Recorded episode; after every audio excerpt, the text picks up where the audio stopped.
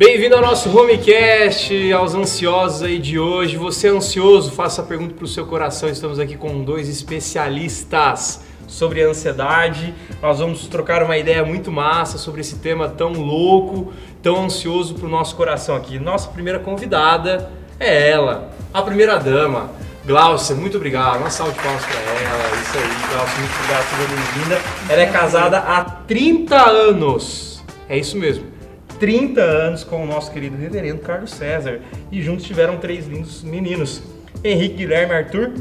E ela é formada no antigo e saudoso magistério, que muita gente não sabe, mas existe. Ela vai poder falar um pouquinho pra gente aqui. Graduada em Pedagogia pela PUC São Paulo em 89, graduada em Psicologia pelo Mackenzie em 2002, mestrado em quê? Distúrbios, isso mesmo, distúrbios de, do desenvolvimento pelo MEC também.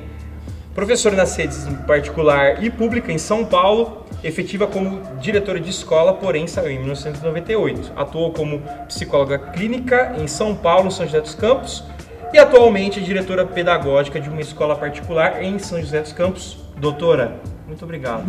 É um prazer.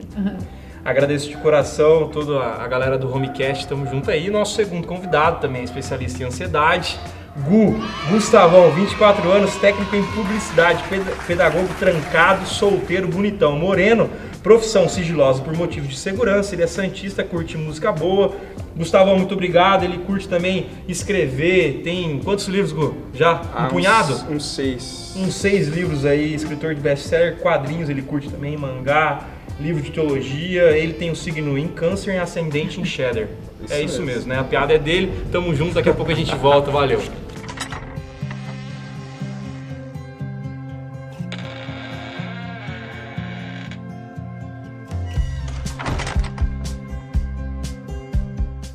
Vamos direto ao ponto, seus ansiosos que estão aí assistindo a gente. Ansiedade, Glaucia Gu, é realmente o mal do século?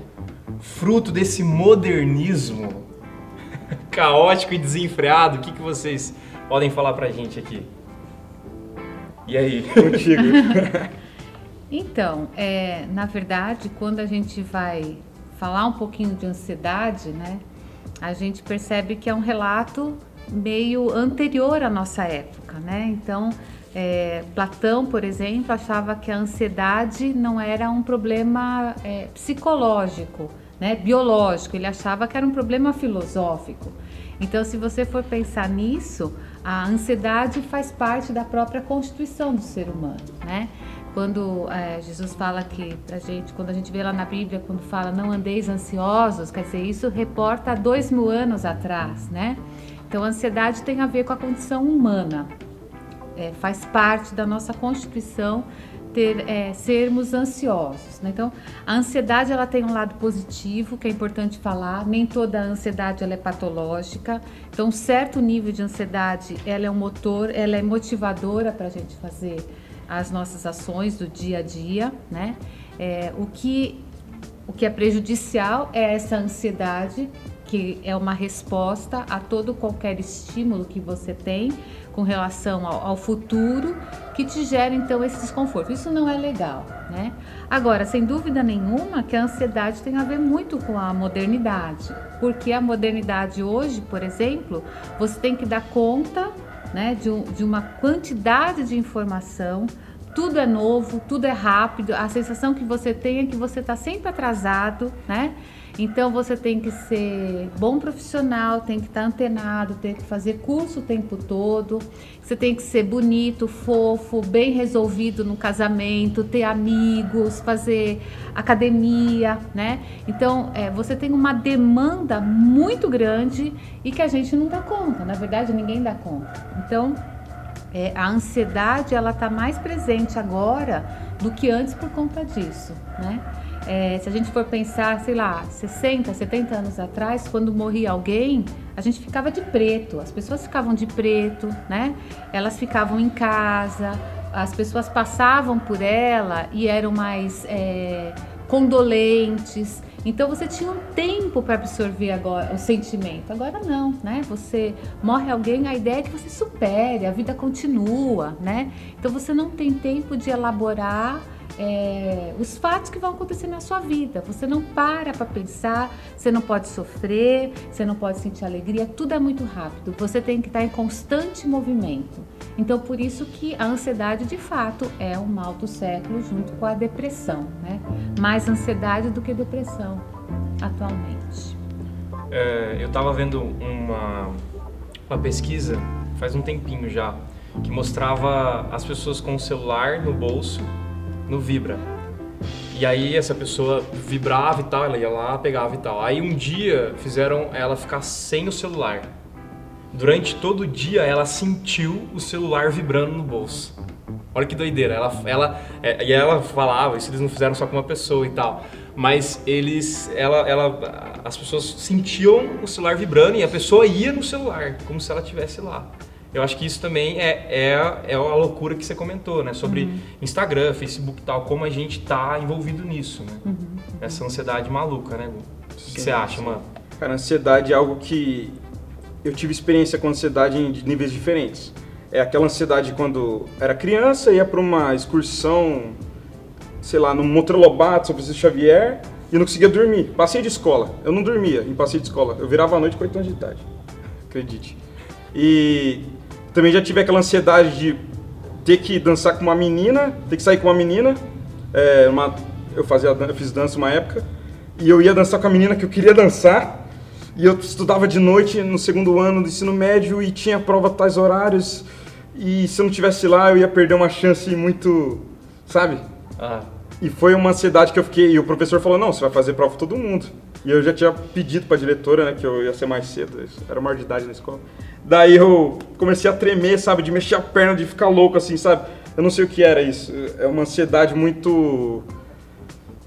É muito mais do que você ficar ansioso com uma viagem ou com um passeio escolar. Era algo, tipo, descontrolado, que você ficava frenético e, e, e eu tenho isso às vezes ainda, com, eu já tive isso com outras experiências. Ah. E é ruim. É. é, porque eu acho que tem. É a ansiedade, ela é uma reação é, biológica a um estímulo que ele pode ser real, como ele pode ser simplesmente fruto da sua cabeça. A, a ansiedade ela está relacionada com o futuro, né? Enquanto a depressão você rumina o passado de alguma forma, a depressão você sente uma apreensão com o que vai acontecer amanhã né? Então, a apreensão de uma, uma ansiedade positiva é como vai ser esse passeio. Então a criança sonha, ela acha o máximo, ela nunca foi naquele lugar, né? A mãe preparou um lanche para ela, vai ter bastante salgadinho, tem refrigerante, né? Então isso é uma apreensão positiva sobre o futuro.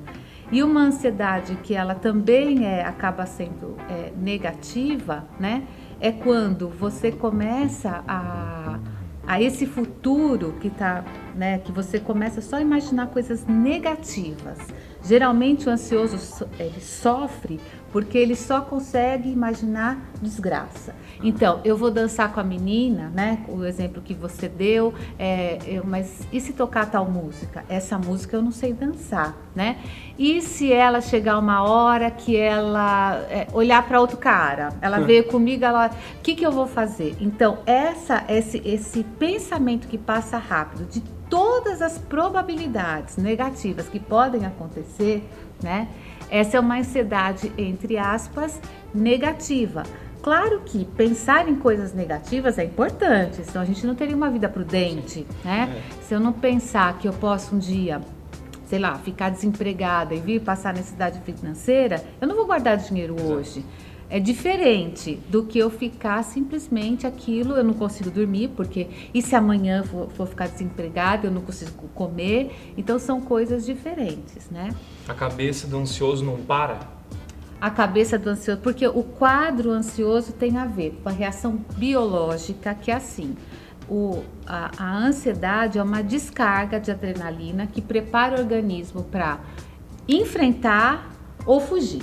É isso, uhum. né? O ansioso, por exemplo, se você vai pensar, pensar numa pessoa que tem agorafobia, que é fobia de estar em ambientes abertos, por exemplo, né? Ele foge, ele tem um comportamento de esquiva, ele fica na casa dele fugindo daquela situação, né? Ou ele ou, ou é o enfrentamento. O ansioso, na, da maneira, de uma maneira geral, ele se esquiva. Ele se esquiva, ele foge, ele dá desculpa, ele não vai para aquela é, situação. Então, é, palpitação, tá? Palpitação tão forte, taquicardia tão forte que a pessoa acha que vai morrer, que é a síndrome de pânico, transpira, dilata a pupila, movimentos involuntários, né? Que é o que você falou da perna, ou você fica, né? Você fica chacoalhando, né? É, o pensamento acelera. Você pensa milhões de coisas numa fração de segundo. Então, tudo isso faz parte de um quadro, do quadro de ansiedade, né? É um negócio muito doido, né? Você pensar nisso, né? Quando vocês estavam falando, vocês acham que a ansiedade, síndrome do pânico e a depressão são irmãs que andam juntas? A pessoa que tem depressão, ela corre o grande risco de cair numa síndrome do pânico, que também puxa para uma ansiedade. Então, assim, a gente não pode dizer que eles são. É, a gente fala que é comorbidade, né? Que você tem os dois sempre ao mesmo tempo. Não. Você pode ter só ansiedade, como você pode ter só depressão, tá? Mas já se sabe que muitos têm os dois, tá? Então é comum. E os, hoje os, os remédios também, eles atuam já, tanto o remédio que é para depressão, ele também atua na ansiedade e vice-versa. Uhum até por pesquisas com neurotransmissor e por aí vai, né? Então é, é comum você ter essas, é, esses dois quadros, tá? É, agora você perguntou da síndrome do pânico, é. né? Então, a síndrome do pânico é um grau de ansiedade tão grande, é tão alto que a pessoa tem, ela chega no, vamos dizer assim, no máximo de ansiedade que uma pessoa pode chegar né? Então o que, que ela tem? Ela tem todo esse sintoma físico real, para ela é real, o coração dispara, ela sente mal-estar, né? A morte realmente está presente. A morte está presente. Tanto está presente que a maioria precisa ir para o hospital. Então, assim, uma boa parte das pessoas que vão para pronto-socorro com problema cardíaco, tá? É pânico. E aí sim, chega no hospital, eles vão é, verificar, porque se alguém está falando, né, que tá é, amorteceu o braço, com uhum. todos os sintomas, o médico precisa fazer. Então a síndrome do pânico, ela é isso, é, é um, o topo, é o máximo que a ansiedade pode chegar, né? Ela é crise, você pode ter uma na vida, você pode ter duas, você pode não ter nenhuma, e pessoas que estão é, bem comprometidas, bem doentes, às vezes chegam a ter quatro no dia, né? É, e a certeza é que você vai morrer, você não tem dúvida com relação a isso. Como que a gente concilia essa ideia da ansiedade, da crise, do pânico com é, a questão da fé, né? Porque Paulo mesmo disse em Filipenses, né? sobre não andeis ansiosos, né, por coisa alguma. Essa ideia da ansiedade para o futuro, né? Uhum. Então, como que a gente concilia isso? Porque é um debate muito grande. É. Então, eu acho que a, a fé, como sempre, ela é extremamente importante para a saúde mental das pessoas, né? É a primeira percepção que você tem que ter é que a gente não tem controle sobre o futuro. Então, acho que a pandemia, a primeira coisa que ela veio nos ensinar, mais do que ensinar, ela veio mostrar que você não consegue planejar o dia de amanhã, né? Então, eu trabalho em escola, vou dar um exemplo. Ontem eu refiz o calendário, ontem. Só que agora, hoje, o governador falou que só é dia 8. O calendário que eu fiz ontem não serve Pronto. mais, né? É, então, assim, você não tem controle. Ontem eu não tinha controle do que ia acontecer hoje. Então a primeira coisa é saber que a vida ela é incerta, faz parte da essência. A gente não tem controle sobre o futuro, né? É, e isso está nas mãos de Deus, isso está na soberania de Deus. Então saber que apesar de eu não ter controle, apesar de eu poder passar por situações difíceis, eu sei que tem um Deus tá? que vai estar comigo, que ele promete me amparar, né? Então isso traz conforto ao meu coração, né? Primeira coisa, eu acho que é importante. Então a fé é importante nisso.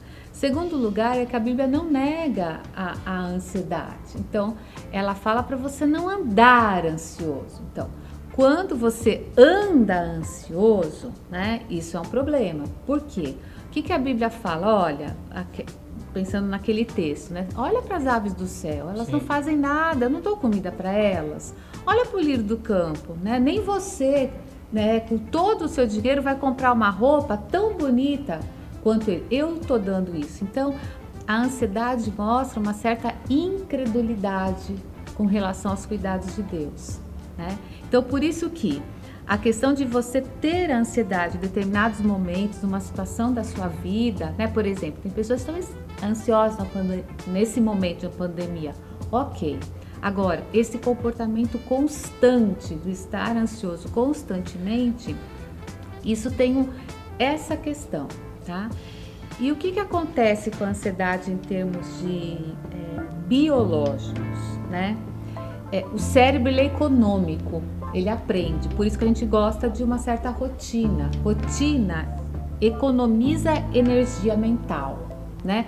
Eu pego o mesmo caminho que eu quase nem penso, eu já vou indo. Eu acordo de manhã, levanto, sei lá, desligo o despertador. Então, essa rotina de fazer a mesma coisa gera é facilidade, economia, né? Economia psíquica.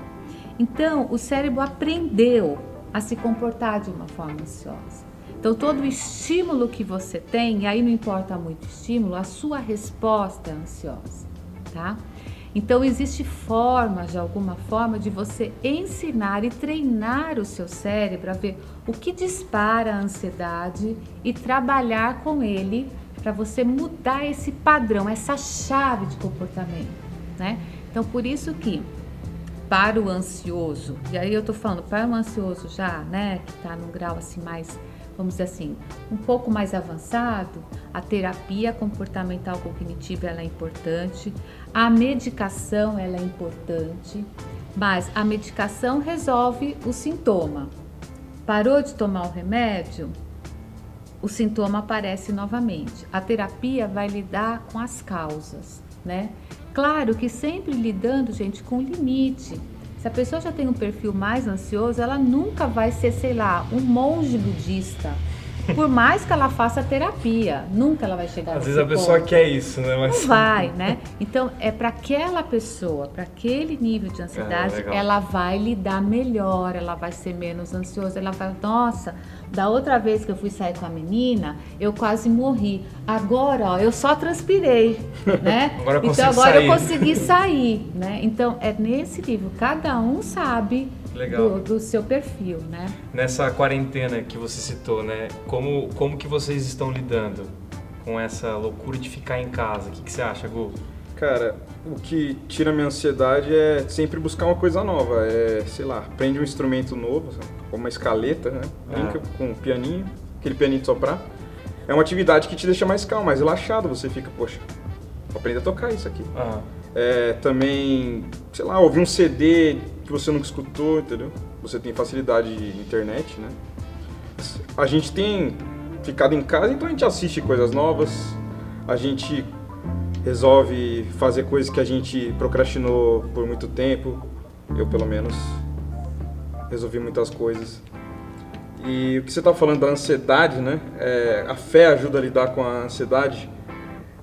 A fé, ela com certeza ajuda muito a gente passar pela ansiedade, pela depressão. E infelizmente, muitas pessoas que estão no caminho da fé, elas não querem aceitar que elas têm depressão e ansiedade uhum. porque elas são julgadas de que não tem fé, sabe? Uhum. E é uma coisa que aconteceu comigo várias vezes, muitas pessoas que não tinham, talvez não tiveram maldade nenhuma em falar isso, só ignorância, de dizer que eu não tinha Deus, cara, porque eu não tinha, porque eu era muito depressivo. Ansioso, né? Sim, é, ansioso talvez. É, a Bíblia fala que a cada dia basta o seu próprio mal.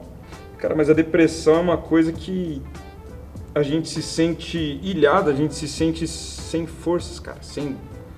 A gente não consegue. Quando a gente tem uma crise, uhum. a gente não tem força nenhuma, sabe, para sair. Uhum. E dá vontade de ficar no quarto, a gente não sai, a gente não abre a janela, a gente não conversa com ninguém, a gente não. Às vezes a gente esquece até de Deus. Uhum. Porque é aquilo que Davi falava, né? Porque minha alma está batida, sabe? Cadê Deus? E acontece, cara. E é nesse momento que você ou você se entrega ou você luta, né? E sempre é necessário muita ajuda. No caso, eu tinha muito medo. é, eu já tomo um remédio faz uns três anos. Eu comecei, vou- eu fui no psicólogo poucas vezes na, desde que eu comecei a ter essas essas crises, mas fui no psiquiatra também. E é uma coisa que ajudou minha família, meu pai e minha mãe a evoluírem como seres humanos, né? O meu pai, ele nunca me julgou muito, mas a minha mãe, eu, eu tive medo da- de contar pra ela que eu tinha essas crises, porque minha mãe, uma vez eu... Eu tenho uma memória muito boa e uma vez eu vi ela falando que uma pessoa era, era muito fraca. E aquilo ficou na minha cabeça. Ela falou, não, aquela mulher ela é fraca, né? Fica com depressão, não sai mais, vê a gente. E aquilo ficou na minha cabeça de uma maneira que eu tinha muito medo de falar pra minha mãe. Daí um dia eu falei, ah, mas você não gosta de quem tem depressão? E isso não era verdade. Ela não, não é que ela não gosta, ela foi ignorante, ela foi infeliz. Ela falou, Gustavo, eu nem lembro de ter falado isso. E é uma coisa que ficou na minha cabeça e eu tive que superar, entendeu? Daí foi que ela me ajudou, que ela que ela entendeu que eu precisava ser tratado e a gente foi, buscamos psicólogos, buscamos remédios até hoje, psiquiatra, desembolsamos um dinheiro bem forte, mas é necessário, a gente precisa de tratamento, a gente precisa, Exato. a gente precisa lutar, sabe? E é isso, a gente busca livro do Augusto Cury mesmo e não tá nem aí se vão falar mal da gente, se vão falar que é autoajuda, cara, porque a gente precisa. Quem tá mal recorre a qualquer recurso, Exato, entende? Você acha que é, quando você tava mal e tal, os comentários das pessoas, você, como uma pessoa que passou por isso, passa por isso, que luta com isso, como que a gente poderia conscientizar pessoas? Olha, é uma, é uma coisa, era uma coisa muito sigilosa. Todos que estão aqui hoje é, já sabem, porque eu já procurei ajuda, né? Você é seminarista, você é mulher do pastor, e o pastor sabe, ele tem que saber. Ele me ajudou bastante também. Cara, é uma coisa bem. Só quem é muito íntimo sabe, entendeu? Tem gente que me conhece, mas não me conhece. Já estive em lugares com muita gente, um lugar que tava de modo agradável, mas com vontade de ir embora e de não tá vendo ninguém, entendeu? É, às vezes é. Já aconteceu, deu, sei lá, tá no show de um. Eu já fui no show do Angra, do CPM 22 e quis ir embora, porque eu tava com medo de estar no meio da, da galera, entendeu? É coisa assim que acontece comigo. Assim como você disse que a gente, por milésimos de segundo, a gente pensa em milhões de coisas. E eu sou um cara assim, quando eu tô em um lugar que eu já confio, a minha mente acostuma. Estamos aqui na igreja gravando, eu conheço todo mundo, eu tô tranquilo. Quando eu entro no shopping, que tá lotado, meu olho começa a olhar assim tudo. É olhar a bolsa das pessoas, olhar se tá armado, olhar se, entendeu? É, é ansiedade. É medo de ser atacado, é medo de tudo, entendeu? E, é, de- e, e é, é- e muitas vezes eu evito sair de casa, entendeu? Tipo, não Ah. quero fazer uma coisa porque eu tô mal e eu sei que se eu sair eu volto vou ficar pior, entendeu? Ah. Acontece. É difícil. A gente precisa de ajuda. Sim, sim. Ah, você perguntou como é que conscientizar as pessoas, né? É, como Sim, vocês é. olham pra isso? Como que a gente conversa com... Porque tem muita olha- pessoa que sem, Sim. nem, sem nenhuma noção. Cara, tem gente que quando a pessoa também tem a depressão é, e ela sabe que eu tenho, eu sou a pior pessoa pra ajudá-la. Eu sou a pior pessoa pra escutá-la. E já caí na bobeira de ouvir, entendeu? E eu fico pior, cara. E tem gente que fala, não, vamos dividir nossas dores juntos. É, Meu, Não é que assim. o quê, cara? Não vai assim. E muitos entendem, muitos não entendem. Como conscientizar? Cara, você não pode julgar, primeiramente, porque todo mundo tem problema, todo mundo tem lutas internas, é, todo mundo tem tristezas, é, muitos gostam de reprimi-las, né? Porque não quer demonstrar fraqueza pra ninguém. E ninguém gosta, né, de demonstrar fraqueza. Mas nós não somos de aço, a gente não é super-homem, cara. A gente vai ter fraqueza. E ah, o que a gente pode fazer é não julgar, é não dar risada, é não falar que é fraco. Isso quebra a pessoa, Aham. isso, sabe? Você falar que essa pessoa é fraca, cara, você tá assinando a carta pro suicídio dela, entendeu? Você tem que tomar muito cuidado com isso. É muito pesado. Cara, a gente tem que conscientizar a fazer terapia. Muitos vão achar que terapia é de- gente fraca, pessoa que. Tem gente que não quer fazer terapia porque não se quer ser taxada de gente fraca, né? Eu conheço uma pessoa que fez terapia por muito tempo, falava mal e ela fazia. porque ela não queria se expor. E ela Mas faz ela até não hoje. contava, ela não ela contava. aguentava. Quando eu descobri, ela ficou com vergonha. Falei, meu, não tem problema, sabe? É. Não contei pra ninguém, nem vou falar o nome da pessoa. Vou mandar o link pra ela depois. e, tipo, a gente tem que incentivar a terapia, cara, porque funciona. Legal, legal. Tem, tem, ó, cada psicólogo tem uma, Uma linha. uma linha, né? Eu nem sei a linha do meu. Mas eu, eu Mas acho que é ajudou. super chique. Você falar, fui no meu terapeuta. É gourmet. Imagina, É eu fui no meu terapeuta. É, uma Nossa, coisa chique. Né? Meu terapeuta falou. Quarta-feira, às 7 horas. É, né? eu Uau. acho Hoje eu vou que ter terapia. Mas assim, eu, eu acho que o Gustavo traz algumas coisas que é super importante. Primeiro, de, de uma pessoa que sofre, né? Então, não é uma tristezinha, né? Exato. Não é uma... Gripezinha. É, exatamente. Então, Glaucia. é alguém que gosta, é, que sofre, que não gostaria de estar nessa posição. E às vezes é uma coisa que já passou. Sim. Às vezes é uma coisa que ninguém lembra mais, que já Sim. tá resolvida. Aham. é. E às vezes não é nem falta de perdão ou, ou falta de arrependimento, de remorso. Às vezes é simplesmente que aquela coisa ficou na sua cabeça. Aham. Aconteceu muito. Crise de inferioridade acontece. É, é horrível, cara. É horrível. Eu, eu, eu sempre quis chamar a atenção do meu pai, cara, a vida toda. Meu pai, tipo, ele sempre, esteve, sempre morou comigo, sempre me sustentou. Eu não quero expô-lo, né? É assim que fala, expô-lo? Sim. É assim. Eu não quero expor. Ele é um cara bem legal, a gente conversa bastante hoje em dia, nosso, nosso relacionamento é, é top. Mas é um cara que, tipo, nossa, treinando futebol, eu sempre quis impressionar ele, sabe? Mas Ah. nunca deu certo. É, e ele é zicador, se ele aparece na quadra, sei lá, já era. Toma um vão de perna, toma um gol, faço besteira. Música, também quis impressionar meu pai com tudo, cara. Acho que você deve saber, né? Eu quero impressionar meu pai, tem alguma coisa na minha mente. A psicologia explica. Se você quiser que eu saia, Não, fica aí. Assim, é uma coisa que, tipo, a crise de inferioridade, não só querendo mostrar pro meu pai que eu sou bom, mas, apesar de eu não ser, mas a questão de, tipo, se comparar com alguém, sabe? Tipo, nossa, aquele violonista é bom, nunca vou chegar nesse e nível. só com seu pai, mano? Não, não, eu já quis impressionar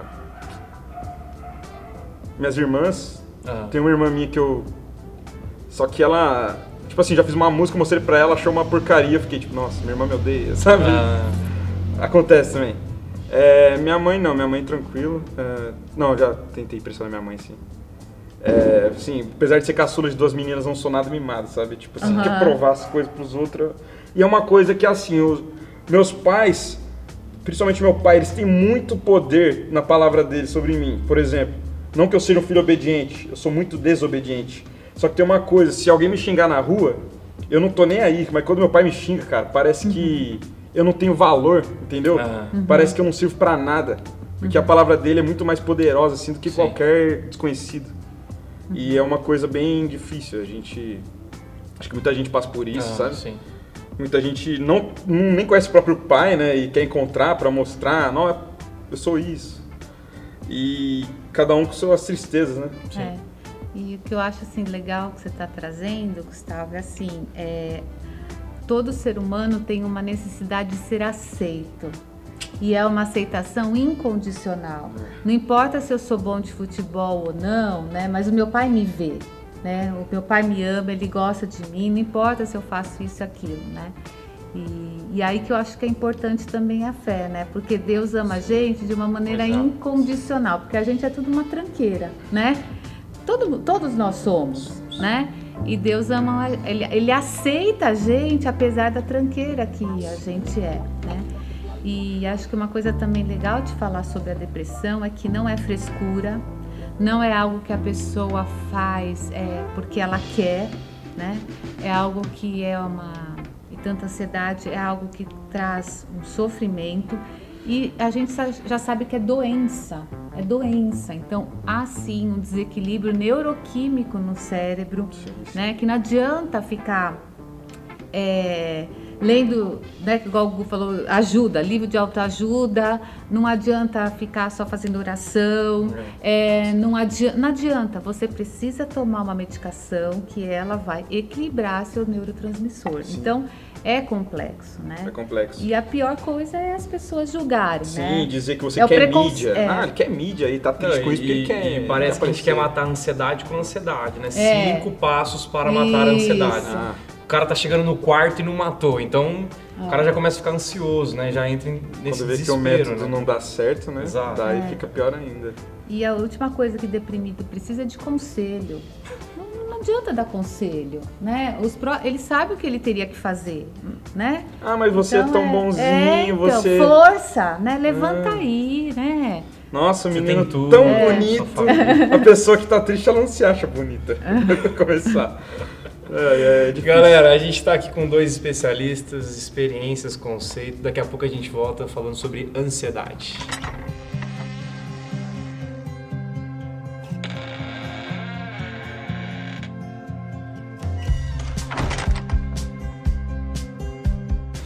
É isso aí, a gente está de volta com o nosso Homecast mais querido do Brasil. E você que estava ansioso para a volta, estamos aqui com especialistas, né? A doutora Gláucia e o doutor Gustavo.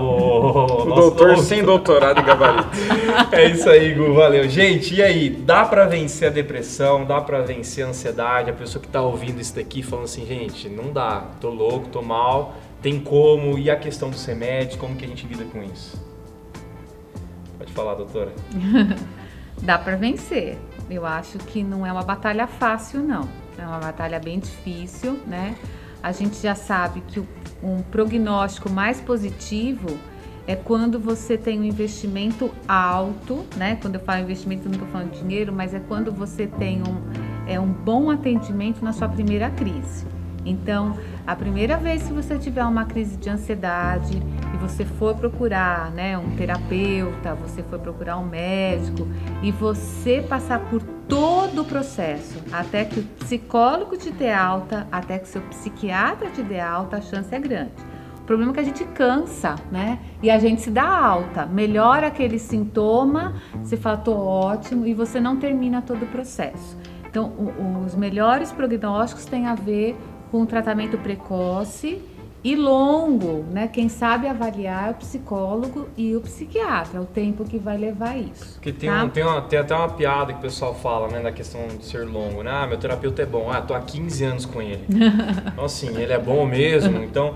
Então, realmente, precisa ser longo. É, então, aí o, o tempo, quando é uma terapia comportamental cognitiva, jamais alguém vai ficar em 15, 15 anos, né? Em outras abordagens, isso é possível de acordo com o objetivo seu ali na terapia, né? Mas a terapia comportamental cognitiva, que é o mais indicado para esses casos, ela vai ter um tempo mais curto. né? Agora, que tempo é esse?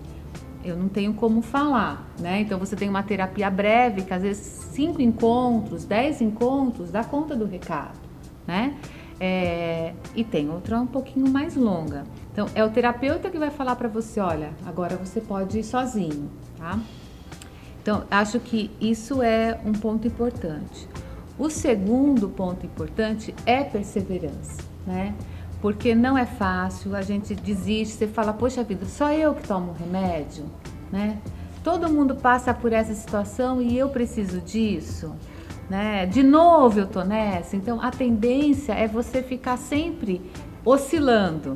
Você se trata e você acha que tá legal e, e vai e volta. Então é a persistência para entender que enquanto não houver uma alta, e talvez tenha algumas pessoas que não vão ter essa alta. Elas vão precisar de um tratamento ou de remédio por um longo período da vida. Assim como o diabetes precisa de um longo período, a vida inteira tomando insulina, né? Assim como uma outra pessoa vai precisar de remédio também.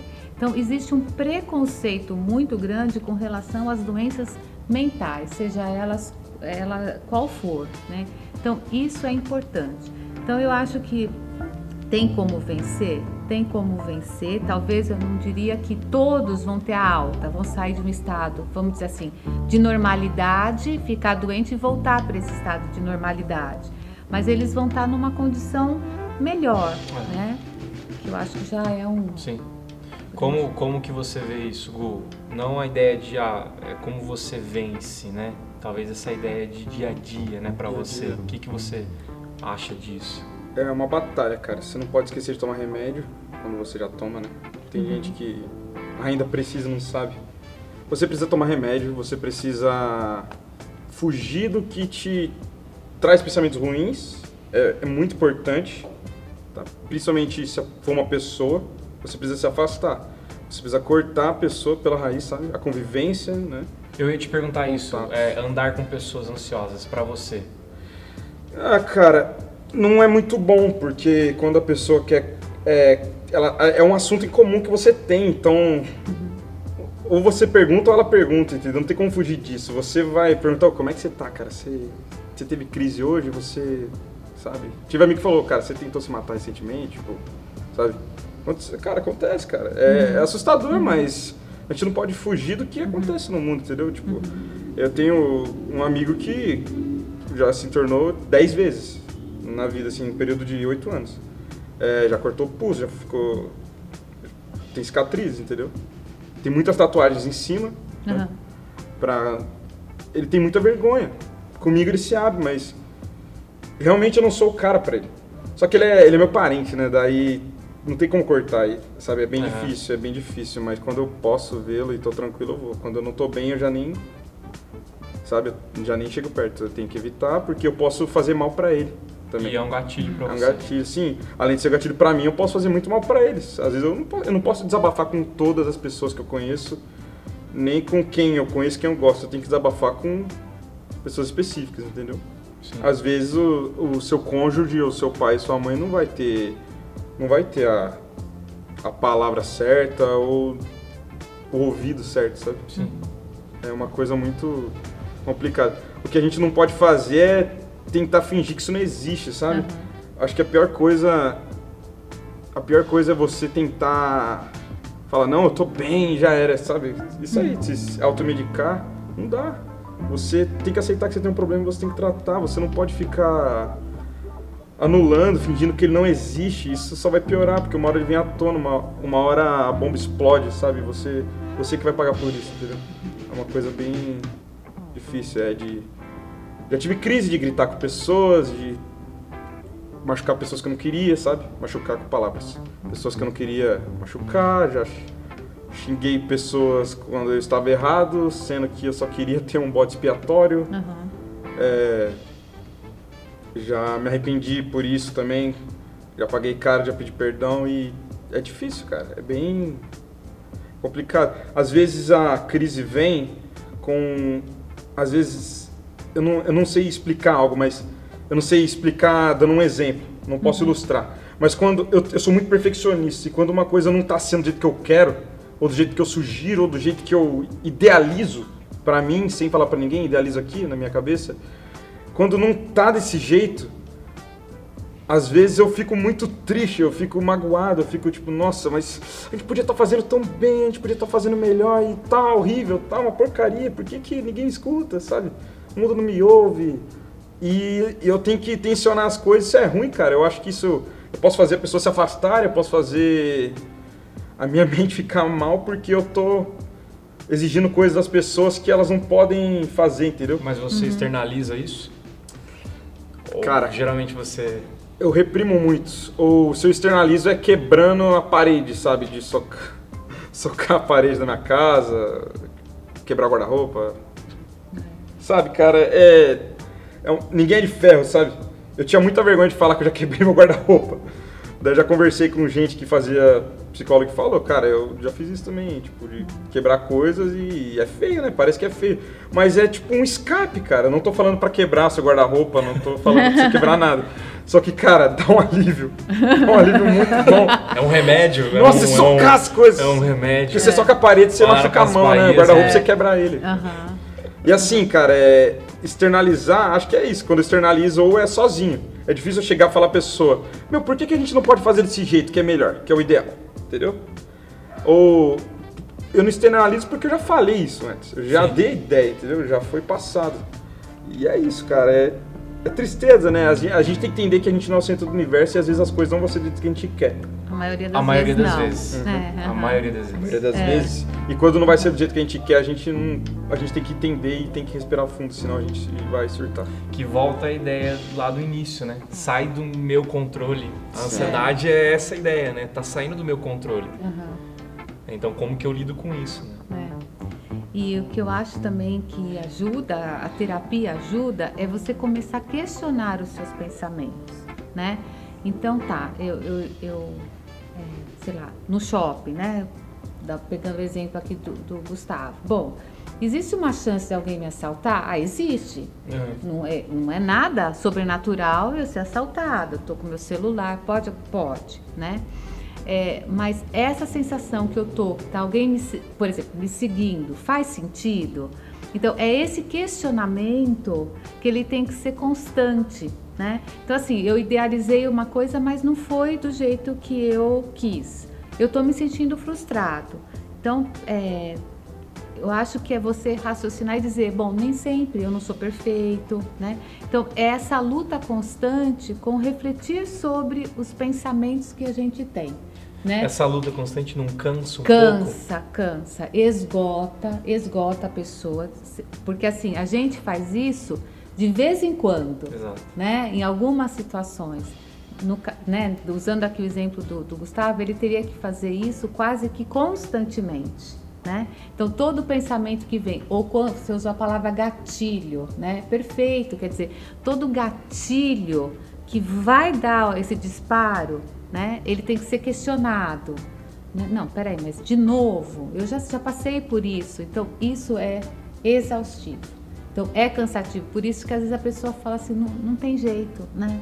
Não tem jeito para mim, não adianta. Porque é uma coisa é você lutar por um tempo. Vou, vou lutar essa guerra por um mês. Outra coisa é você lutar todo dia, né? O tempo todo.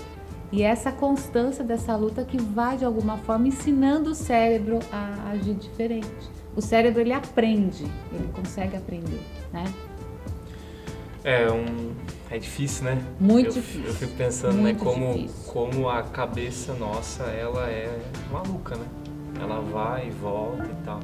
Se vocês fossem falar para alguém que tá com ansiedade nesse exato momento, depressivo, síndrome do pânico, toque, né? Porque parece que são Sim. muito parecidas. Né? É tudo ansiedade. Uhum. Exato. O que, que vocês poderiam falar ou trazer uma palavra para eles? Sendo que a gente sabe que conselho parece que não é. vira muito. Num meio onde tem ela, se ela quiser jogar no YouTube, ela consegue jogar o melhor doutor dos Estados Unidos e tal, sei lá, para falar coisas para ela e que não fazem sentido. Mas mesmo nessa dúvida cruel, o que, que a gente poderia trazer para elas? É, traga sua mente aquilo que te traz alegria, não tristeza, entende? É, não seja negativo. É, o seu momento ruim, ele existe, ele é fato, você não pode negar que ele está aí. Mas não desista, você tem que lutar sempre.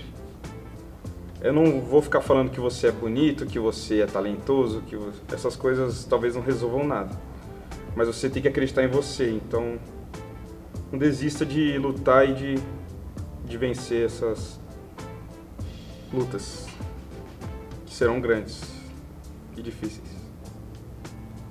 Eu diria que é persistência, né? Seja persistente, procure ajuda.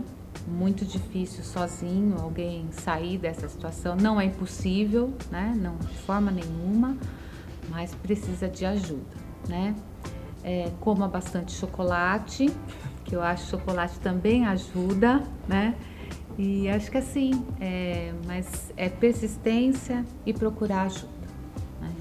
Legal, a gente teve uma aula aqui com os especialistas. Muito obrigado, agradeço de coração. Gu, obrigado por a, uhum. abrir, cara, a sua experiência. A gente sabe como é, é. difícil, né? Como foi difícil a gente é, lidar com isso, né, com o tempo e tal. Cara, agradeço demais, velho. Não tem nem palavras para te agradecer. E Glaucio, também muito obrigado por trazer todos esses conceitos e tal. Realmente a gente precisa nesse momento, né? E aí eu queria trazer para vocês aqui é, onde que a gente encontra vocês, Instagram, Facebook, como que vocês podem ser achados aí pra galera ansiosa. Hum. Então, vocês podem me achar na minha casa.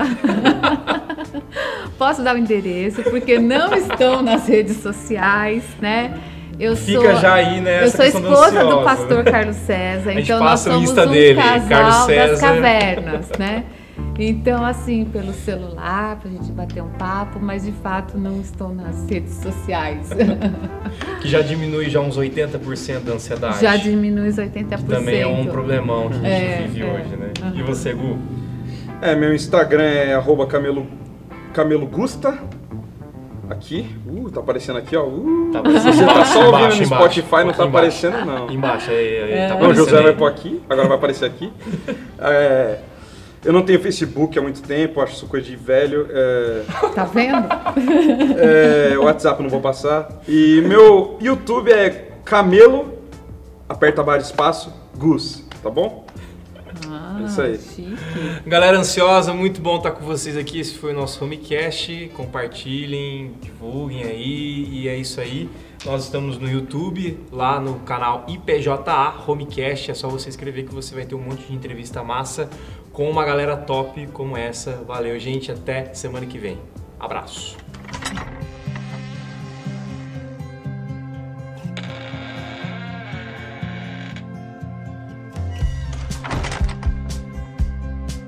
Peraí, rapidão, é, qual que vai ser a pergunta agora? Eu vou voltar com. Spotify, esqueci. Abraço.